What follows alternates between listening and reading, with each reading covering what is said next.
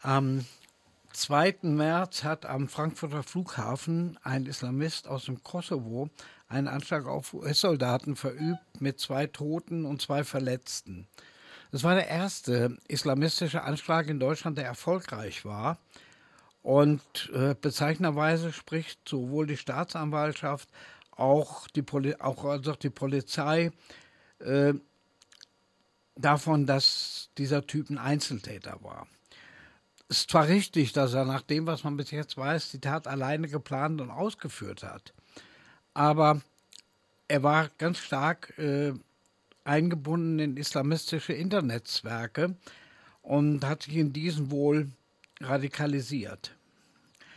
Die Rede vom Einzeltäter ist auch deswegen irreführend, weil die Dschihadisten, die heiligen Krieger des Islam, immer stärker auf das Konzept des führerlosen Widerstands setzen, das sie von der extremen Rechten übernommen haben. Dabei planen einzelne oder kleine Gruppen auf eigene Faust Anschläge und führen sie auch durch. Weil sie keinen formalen Strukturen anhören, sind sie relativ schwer greifbar. Gleichzeitig rechnen sie sich aber ausdrücklich einem übergeordneten Kollektiv zu, dessen ideologische Vorgaben sie erfüllen.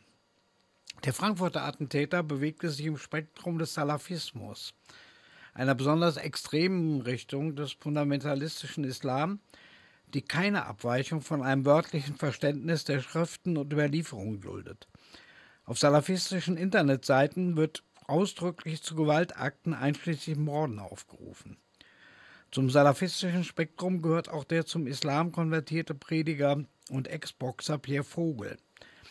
Vogel konnte am 25. April 2010 in der Stadthalle in Dillingen an der Saar auftreten. Er rechtfertigte dort unter anderem Steinigung bei, bei Ehebruch und äußerte also praktisch Sprüche, die zum Mord auffordern.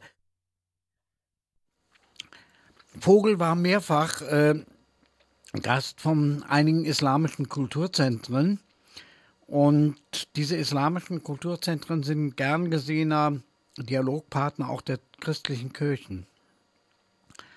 Ich finde es eine Katastrophe, wenn solchen salafistischen Gruppen unter der Fahne des Dialogs ein Forum geboten wird. Man muss auch dazu wissen, dass äh, bei den Ereignissen, die vor kurzem in Pinneberg waren, von denen ihr ja alle gehört habt, äh, diese Gruppe, von der das alles ausging, auch eine Gruppe der Salafisten war.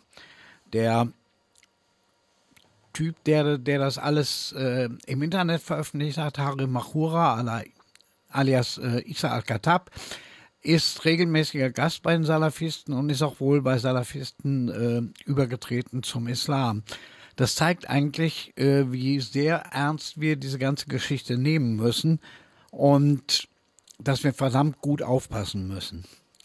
Dazu zu diesem Thema zwei Veranstaltungshinweise. Äh, Beide Veranstaltungen finden statt in der jüdischen Gemeinde in Pinneberg, in der, im Clara Bartram Weg. Clara wird mit C geschrieben. Clara Bartram Weg 14. Die erste ist am 16. März um halb acht, abends natürlich. Da spricht Joachim Brun aus Freiburg über die politische Ökonomie des Antisemitismus, über die sogenannten Protokolle der Weisen von Zion.